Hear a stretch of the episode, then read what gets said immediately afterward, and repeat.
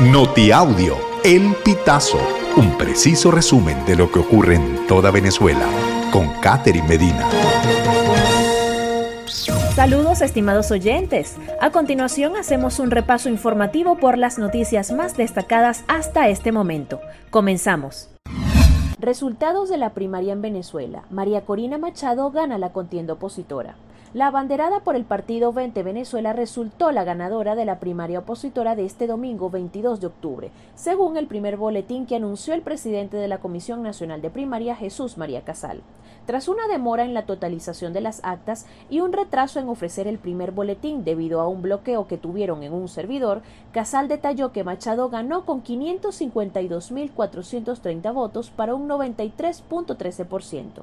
El presidente de la Comisión Nacional de Primaria dijo que estos resultados se ofrecen con un 26% de actas escrutadas, que representan 1.338 actas y 601.110 votos.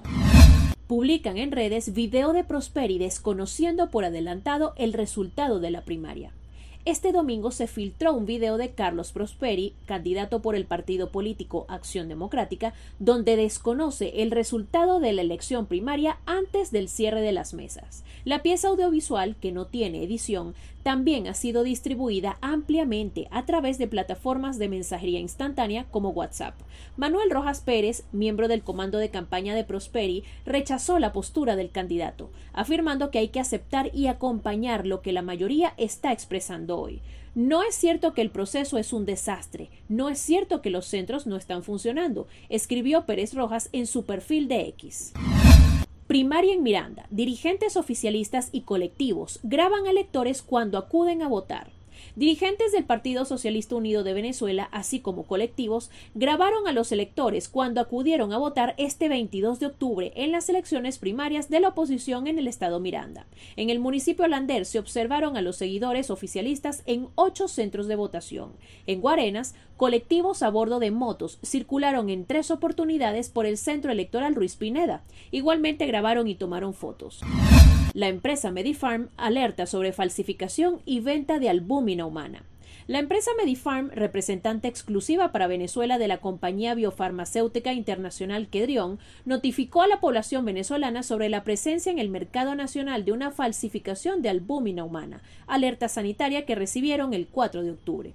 Este medicamento fabricado por Kedrion es distribuido y comercializado en Venezuela exclusivamente por Medifarm a través del Banco de Drogas Antineoplásicas y de dos sedes de la cadena de farmacias Locatel pareja fingía pertenecer al tren de Aragua para extorsionar en Marketplace. Los detenidos de 27 y 28 años se hacían pasar por comerciantes que ofrecían repuestos de vehículos en esta red social.